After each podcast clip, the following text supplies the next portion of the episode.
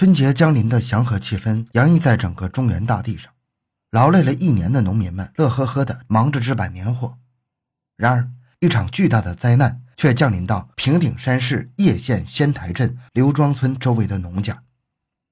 一九九六年二月三日晚上七点到十点，在短短的三个小时之内，两名狂徒在叶县仙台镇至文店村五公里的乡村土路上，自西向东接连抢劫了十四名路人。其中杀死两人，刺伤九人，抢劫现金一千八百元，自行车三辆。突发惨案吓坏了当地农民，人们失去了节日将临的快乐，一个个提心吊胆，不敢外出走动。天不黑便紧闭屋门。回到现场，寻找真相。小东讲故事系列专辑由喜马拉雅独家播出。惨案的突发也震怒了公安干警。接到报案之后，叶县公安局立即成立专案组走访调查，撒网捕凶。线索源源不断的汇集到专案组。两名凶手一高一低，一胖一瘦，其中瘦小的凶手头上缠有白布条。经分析，头上缠有白布条的凶手，要么就是新晋奔丧带着笑，要么就是头上有伤疤，怕受害人认出。排查方圆数十里死了人的家庭，没有符合凶手特征的男青年。二月六日，正当干警们为凶案未破焦虑之时，一个村办诊所的医生提供了一条重要线索：与仙台相邻的漯河市五阳县孟寨乡小王庄村的周晓东，前不久在邻村看电影时额头被人打破了，曾在他那里包扎。线索极有价值，干警们不敢怠慢，驱车就赶到了五阳县孟寨乡派出所。孟寨乡派出所证实了村医生提供的线索，并介绍了周晓东的有关情况。周晓东又名周东晓。男，十九岁，汉族，小学文化程度。自一九九五年开始，曾多次外出到广州打工。前不久，孟寨乡发生了一起抢劫案，派出所曾怀疑是周晓东所为，因为无作案时间而排除了。一九九六年一月中旬，周晓东从广州回家后不久的一天晚上，在邻村看电影时与人打架，额头被刀砍伤。寻访受害人证实，凶手的特征与周晓东相似。二月八日夜。叶县数名公安干警在武阳县公安局的配合下，将周晓东抓获了。叶县公安局组织干警突审周晓东，周晓东拒不招供，并详细陈述了自己二月三日那天的活动情况。但是很快，周晓东就改口了。于是，在二月十日，周晓东终于承认系列抢劫杀人案是自己所为。当日，公安局对周晓东进行了刑事拘留。受害人提供有两名凶手，那么周晓东是和谁一起做的案呢？叶县公安局决定继续提审周晓东。根据周的供述，先后又将周晓东的同村案犯嫌疑人周军生、李军涛、郭随红、唐文浩抓捕归案。因为找不到周军生、郭随红、唐文浩、李军涛作案证据，四人又死不承认，叶县公安局只能把他们释放了，案件暂时搁浅。这把叶县公安局给急坏了。一九九六年严打开始后，叶县公安局将二三特大系列抢劫杀人案定为一九九六年第一大案。专案组成员也都是经验非常丰富的老警察。新一轮的审讯开始了。周晓东得知自己供认的四位同案犯已经被一一放回了，终于又供出了一个人。一九九六年五月六日，周晓东的同案犯周广军被叶县警方从家中的热被窝里抓获了。周广军，男，十九岁，汉族，小学文化程度，舞阳县孟寨乡小王庄村农民。经过多次提审。周广军也终于彻底交代了作案过程，案情获得了突破性进展之后，叶县公安局干警乘胜追击，至五月十三日晚，周晓东也供认了抢劫杀人的全过程。五月十四日，在案发地，叶县公安局利用上级的日子召开群众大会，周广军和周晓东作为杀人犯，脚上靠着二十四公斤的重量，被押到现场游街示众。一九九六年五月二十四日，叶县人民检察院以抢劫杀人罪将周晓东、周广军批捕。叶县二三特大系列抢劫杀人案胜利告破的喜讯传出之后，受害百姓拍手称赞。一九九六年十一月十二日，平顶山市有关部门专门召开表彰大会，对侦破二三特大系列抢劫杀人案的有功之臣进行嘉奖，并发了奖金。而周晓东和周广军两人则被投入了死牢。但是，当得知儿子成了抢劫杀人犯之后，周晓东的父亲周金荣和周广军的父亲周金木欲哭无泪。两人弄不明白，平日里老实巴交的儿子怎么会一夜之间成了杀人犯呢？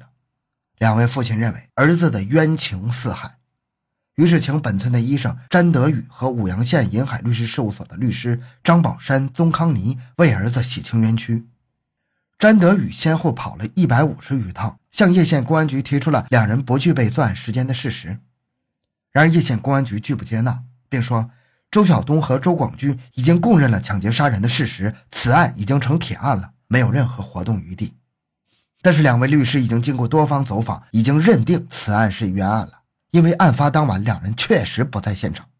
在多次提醒叶县公安局得不到重视的情况下。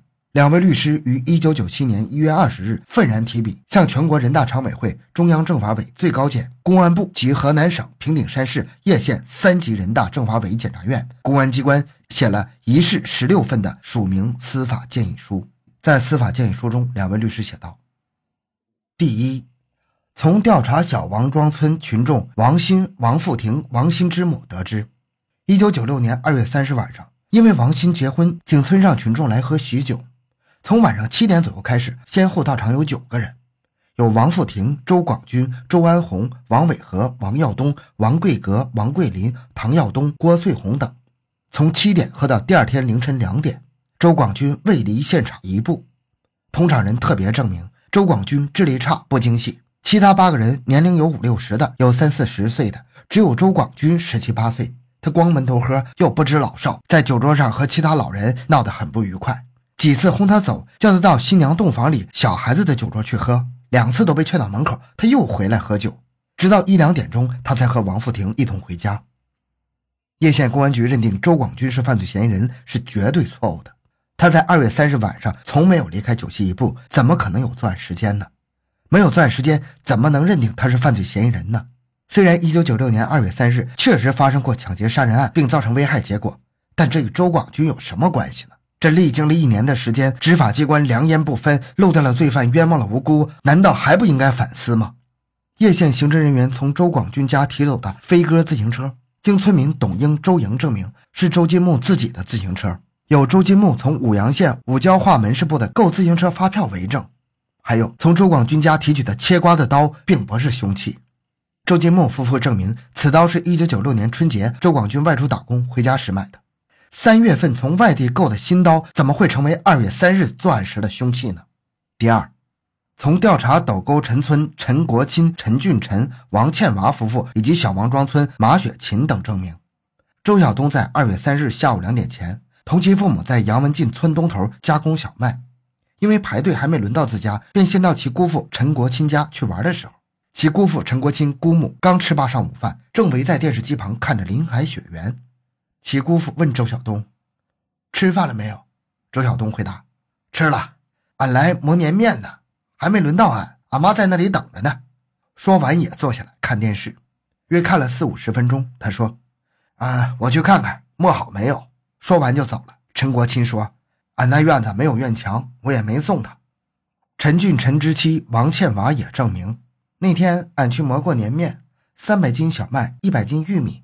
正磨玉米时，见金荣表叔来找表婶看面磨了没。和俺说话后，金荣表叔指着小东说：“这是你表嫂，你把她磨完的玉米面先给她搁车上。”朱晓东就把玉米面给我搁车上之后，他们三人拉着自家磨完的面就走了。走时天就快黑了。另据调查，马雪琴证明说，腊月十五日晚上七点左右，周晓东和周军生一块到我家，我正在烧汤做面条。周军生说：“我在这儿喝汤吧。”我说：“你要想喝，那就先去炒菜。”周军生说：“中啊！”他就炒了菜。俺去买了点方便面，他和周晓东就走了。等一会儿，周军生回来了，我问他买的方便面呢？他说没买。他玩了一会儿也走了。小王庄村委干部群众都知道，周晓东平时生性腼腆，不好招惹是非，说他涉嫌犯罪是不可能的。综上所述，公安机关认为周广军、周晓东涉嫌犯罪是没有根据的。根本点是他们均无作案的时间。其次，这两个青年平时表现良好，从无劣迹。周广军有点傻，好显能；周晓东生性腼腆，不好惹事儿。执法机关不依靠群众，不重调查研究，偏听偏信或者搞逼供，明知错误羁押又违反法定程序，超期羁押，这是和刑法的惩罚犯罪、保护人民的宗旨是相悖的。故根据刑诉法第七十五条规定，我们以法律的名义。请求省市县人大、检察、公安机关严格执法、依法办案，对错误羁押、超期羁押、刑讯逼供等违法情况应予以纠正。但是，即便如此，得知案犯的辩护律师多方投诉之后，叶县公安局也没有引起足够的重视，让这个铁案变得更铁。